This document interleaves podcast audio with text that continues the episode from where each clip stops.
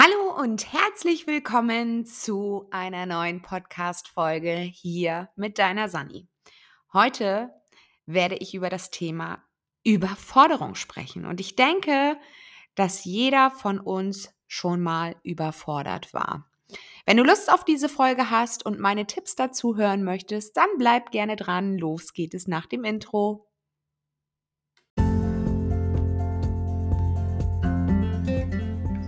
Herzlich willkommen zu diesem Podcast. Mein Name ist Sunny und ich bin die Gründerin von Plan Yourself. In diesem Podcast gebe ich dir hilfreiche Tipps und Tricks zur direkten Umsetzung für einen leichten Working Mom Alltag.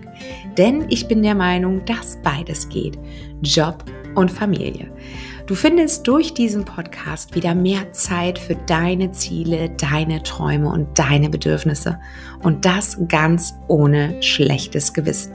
Denn ich bin der Meinung, deine Zeit ist jetzt. Also, lass uns nicht lange warten, wir starten direkt.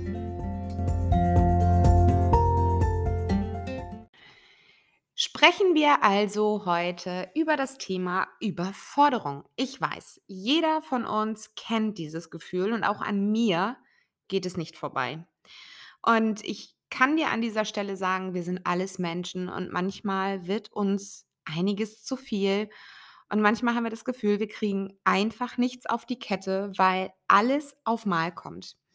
Also ein kleines Beispiel ist zum äh, einen das Ferienende bei uns gewesen. Zum anderen hatte meine Schwiegermutter eine nicht so schöne Diagnose und zwar gab es dort das Thema Krebs und wir haben eine Firma übernommen. Das heißt, wir haben eine IT-Firma gekauft, inklusive Mitarbeitern, Kunden und Co. und äh, mussten das Ganze natürlich jetzt erstmal mit unserer Firma kombinieren, also sprich beide Firmen verheiraten und ähm, alles irgendwie auf einen gemeinsamen Nenner bringen.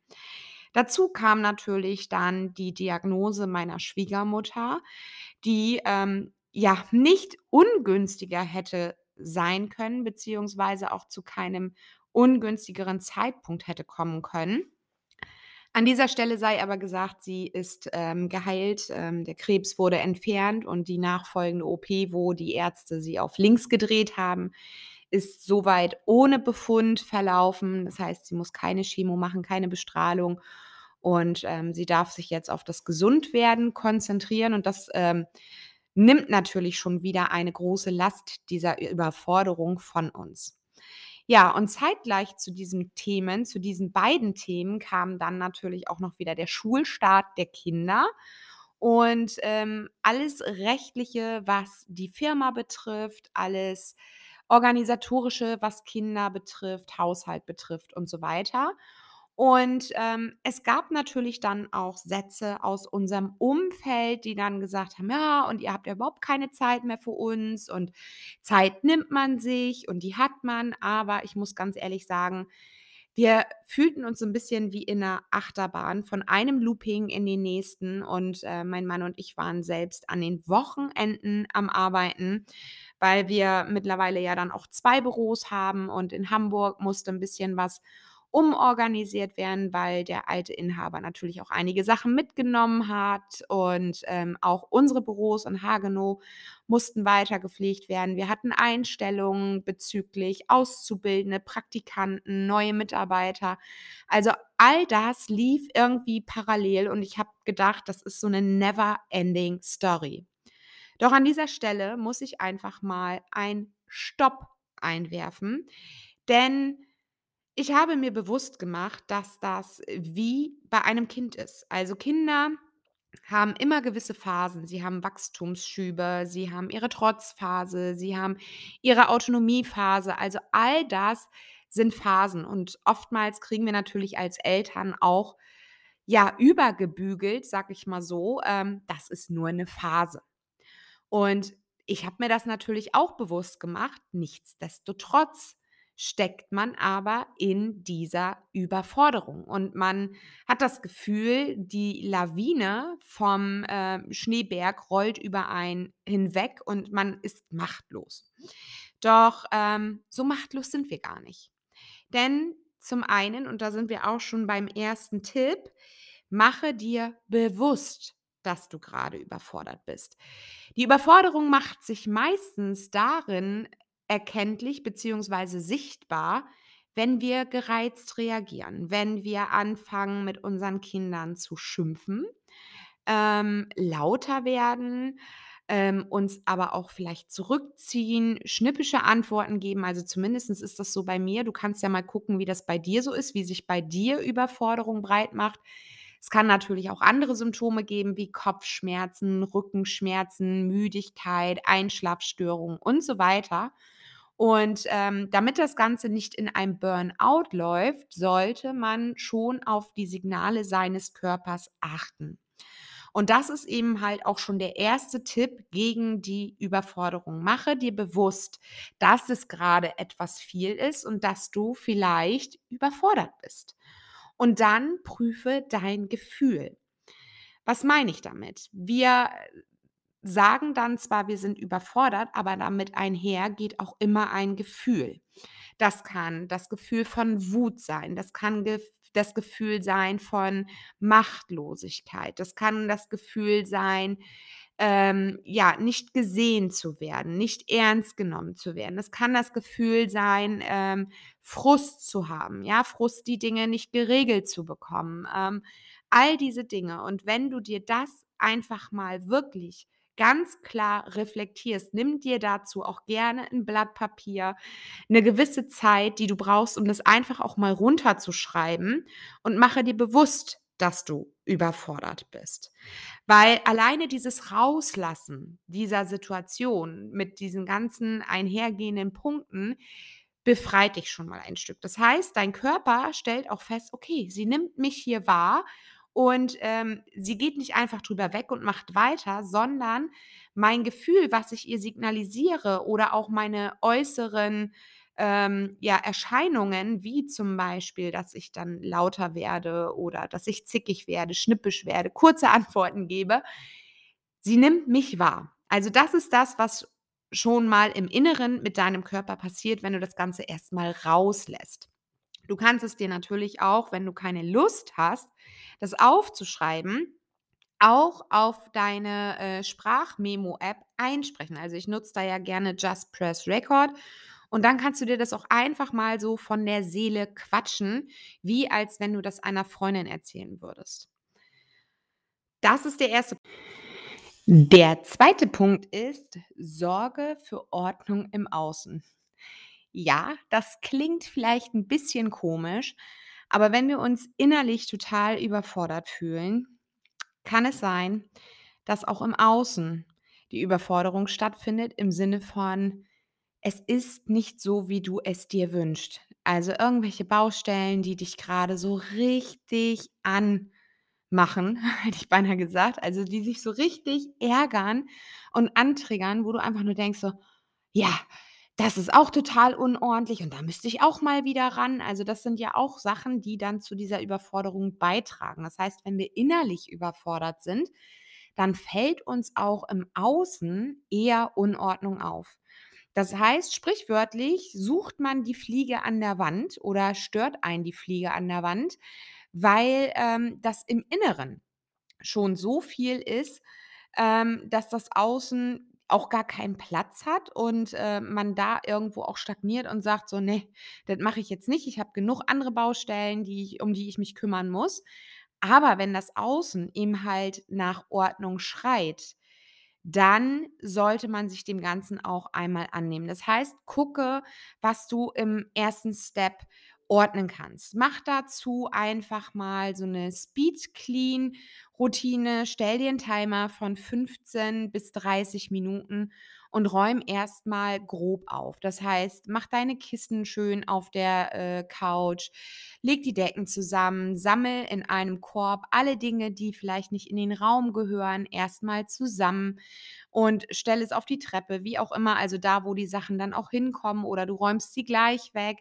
Guckst wirklich, was würde dir jetzt guttun, dass das äußere Umfeld, ja, ordentlich das ist, dass es ruhig ist und dass das Ganze dann auch deine innere Ruhe wieder, ähm, ja, motiviert beziehungsweise antriggert und du eben halt ruhiger wirst, weil das Außen eben halt auch ordentlich ist. Also das ist der zweite Step.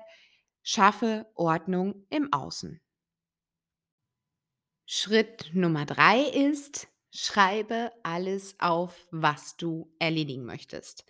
Wie schon im Schritt Nummer 1, da ging es aber ja um die Gedanken, dass du dir aufschreibst, dass du überfordert bist, welche Gefühle du hast und so weiter. Und jetzt im dritten Schritt schreibst du einfach mal deine offenen Baustellen herunter. Sprich, du machst dir eine Liste in deinen vier Lebensbereichen. Was liegt gerade wo auf? Ist es deine Gesundheit? Ist es Thema Finanzen? Ist es Thema Job? Ist es Thema Beziehung? Also in Beziehung spielt, äh, spielt bei mir natürlich auch das Thema Familie mit rein, das Umfeld, also sprich zu Hause und so weiter. Also Beziehung auch zu meinem Wohnort. Also zu meinem Zuhause, also die Beziehung zu meinem Zuhause. Und dann kannst du dir quasi ein DIN A4-Blatt nehmen, das in vier Quadranten unterteilen, also sprich einmal in der Mitte falten und äh, nochmal querfalten, so dass du vier gleiche Kästchen hast. Und dann kannst du dir deine Lebensbereiche aufschreiben und mal reflektieren, was jetzt gerade bei diesen vier Lebensbereichen oben aufliegt. Also was sind Dinge, die du tun musst, die dich vielleicht aber auch stören? Bei mir ist es zum Beispiel aktuell die Gesundheit, ähm, Thema Gewicht und so weiter. Also irgendwie bin ich mit meinem Gewicht immer auf Kriegsfuß. Hm woran das so liegt. Ähm, aber auch das ist ein Thema, das würde ich jetzt in diesen Quadranten Gesundheit dann mit reinnehmen. Ähm, Im Thema Beziehung wären es dann zum Beispiel meine Schwiegermutter. Kann ich da irgendwas tun, damit sie schneller genesen wird? Ähm, was kann ich tun mit meinen Kindern? Also quasi wie so eine To-Do-Liste und offene Punkte. Also alles einfach mal rauslassen ist in dem Fall Schritt Nummer drei, um der Überforderung vorzubeugen. Schritt Nummer vier ist dann, suche dir aus dieser Liste fünf kleine Dinge, die du sofort erledigen kannst. Das kann zum Beispiel sein, dass du das Beziehungsbein ähm, pflegen möchtest von diesem Stuhl und sagst, okay, das Beziehungsbein zu meinen Freunden ist etwas hinten runtergefallen weil ihm halt so viele Dinge gleichzeitig anstanden. Also so wie bei uns, ne? Firma, Schwiegermama krank, Kinder wieder in die Schule und so weiter, ähm, dass ich da dann den Punkt nehme und sage, okay, jetzt mache ich ein Date mit meinen Freunden. Jetzt nehme ich mein Telefon in die Hand und rufe diese an und frage, wann sie Zeit haben, wann wir uns auf einen Kaffee treffen können, wann wir einen Grillabend machen können, wann wir Lagerfeuer machen können, wann wir vielleicht ins Kino wollen, wie auch immer. Das wäre dann ein Punkt, von dieser Liste. Und hier suchst du dir wirklich fünf kleine Aufgaben raus, die du sofort erledigen kannst. Thema Gesundheit wäre dann eventuell, ähm, dass du sagst, okay, ich äh, mache mir jetzt ein Sportprogramm, was auch wirklich zu mir passt. Oder ich erstelle schon mal einen Mealplan, wo vielleicht keine Kohlenhydrate drin sind oder ähm, wo ich mir Rezepte für Salate raussuche, um eben halt abends keine Kohlenhydrate mehr zu essen, sondern vielleicht nur noch einen Salat. Also auch das wäre einer von diesen ähm, ja, fünf kleinen Aufgaben, die du sofort erledigen kannst. Das heißt, dir geht es in dem Fall schon deutlich besser, weil du weißt, dass du fünf Aufgaben schon erledigt hast und auch an deinen Lebensbereichen gearbeitet hast. Also guck, dass da die fünf ähm, Aufgaben nicht alle in einer To-Do sind, also nicht alle irgendwie für den Job, weil dann bedienst du wieder nur eins dieser Stuhlbeine. Und ich vergleiche die Lebensbereiche immer gerne mit dem Stuhl. Ich weiß das bei uns aus dem Mentoring, da war es ein Dreibein, das ist für mich ja dann eher ein Schemel, aber meine Stühle haben irgendwie mal alle vier Beine. Und deswegen gab es bei mir eben halt auch die vier Bereiche. Und es ist einfach so, wenn du an einem Stuhlbein sägst, dann fällt er natürlich noch nicht um, aber er fängt ordentlich an zu kippeln. Und wenn dann zwei Stuhlbeine im Ungleichgewicht sind, ja, dann wird es richtig, richtig unangenehm auf diesem Stuhl und es holpert und poltert und äh, ja, es kippelt hin und her und irgendwann ist es nicht mehr alles so schön in Waage und dieser Stuhl bricht unter der Last dann wahrscheinlich auch zusammen. Und deswegen ist es für mich sehr wichtig, dass meine vier Lebensbereiche irgendwo im Einklang sind.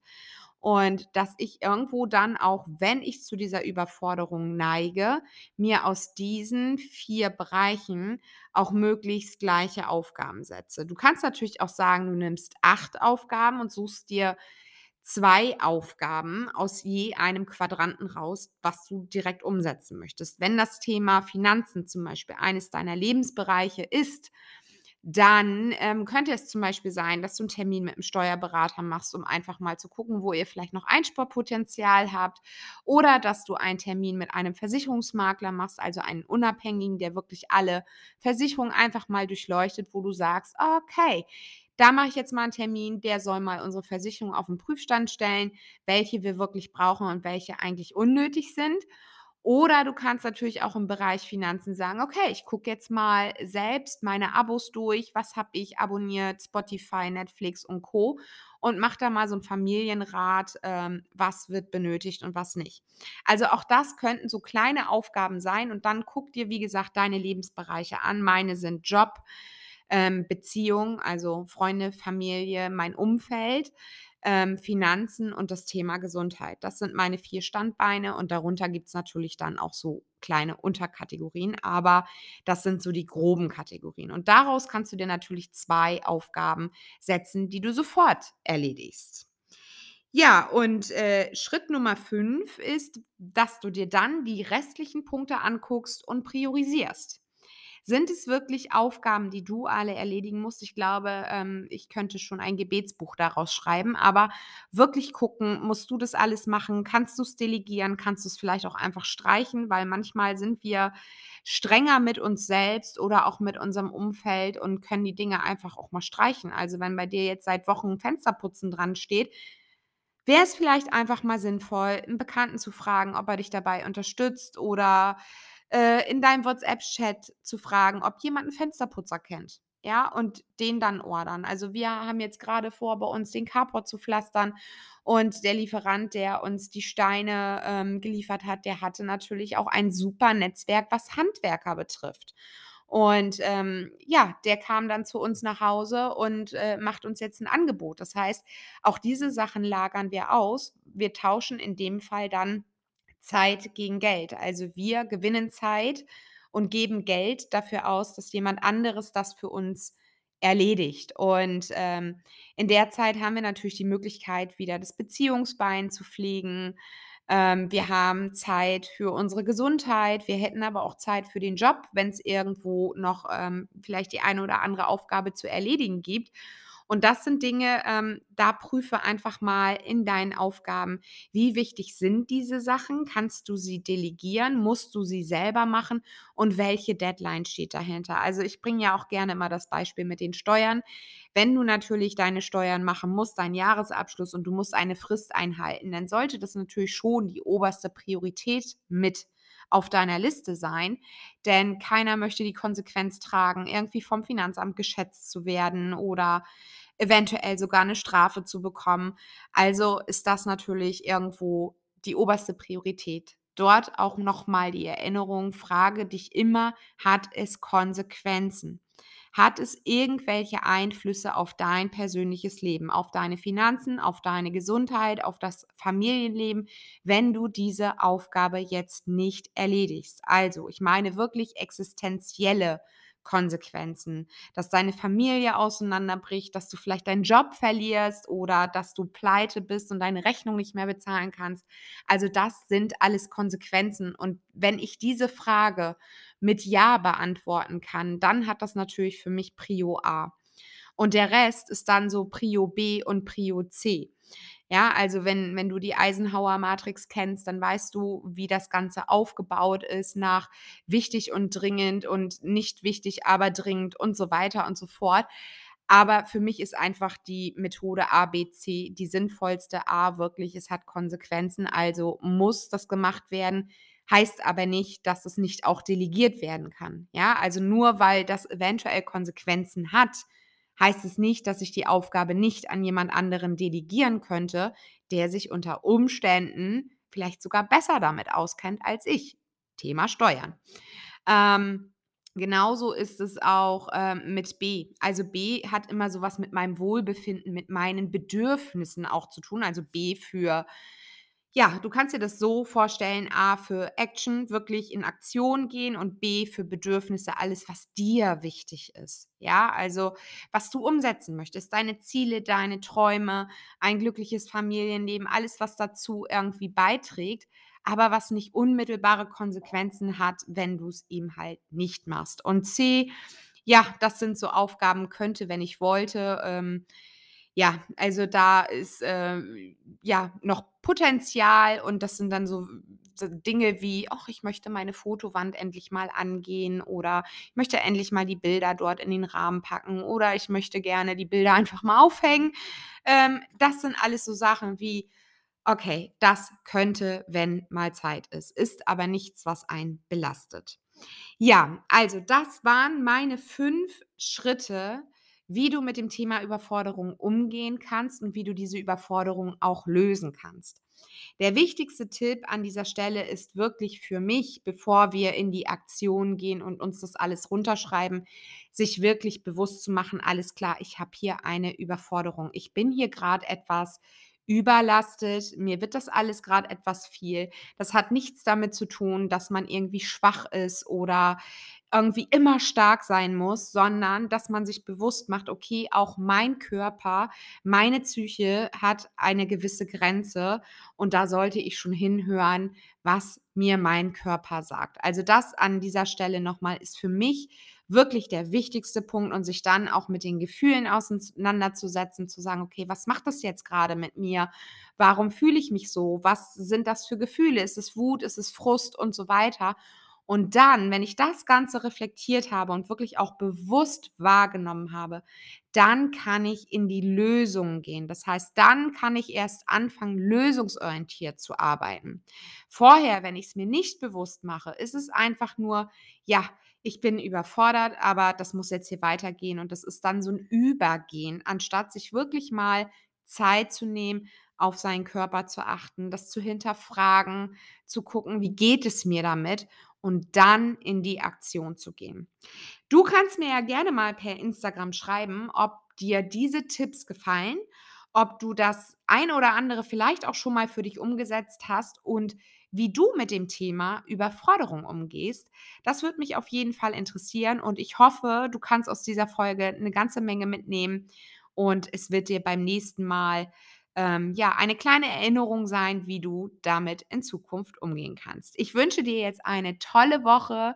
Pass auf dich auf und wir hören und sehen uns in der nächsten Woche wieder, beziehungsweise wir hören uns. Bis dahin alles Liebe, deine Sani. Ciao.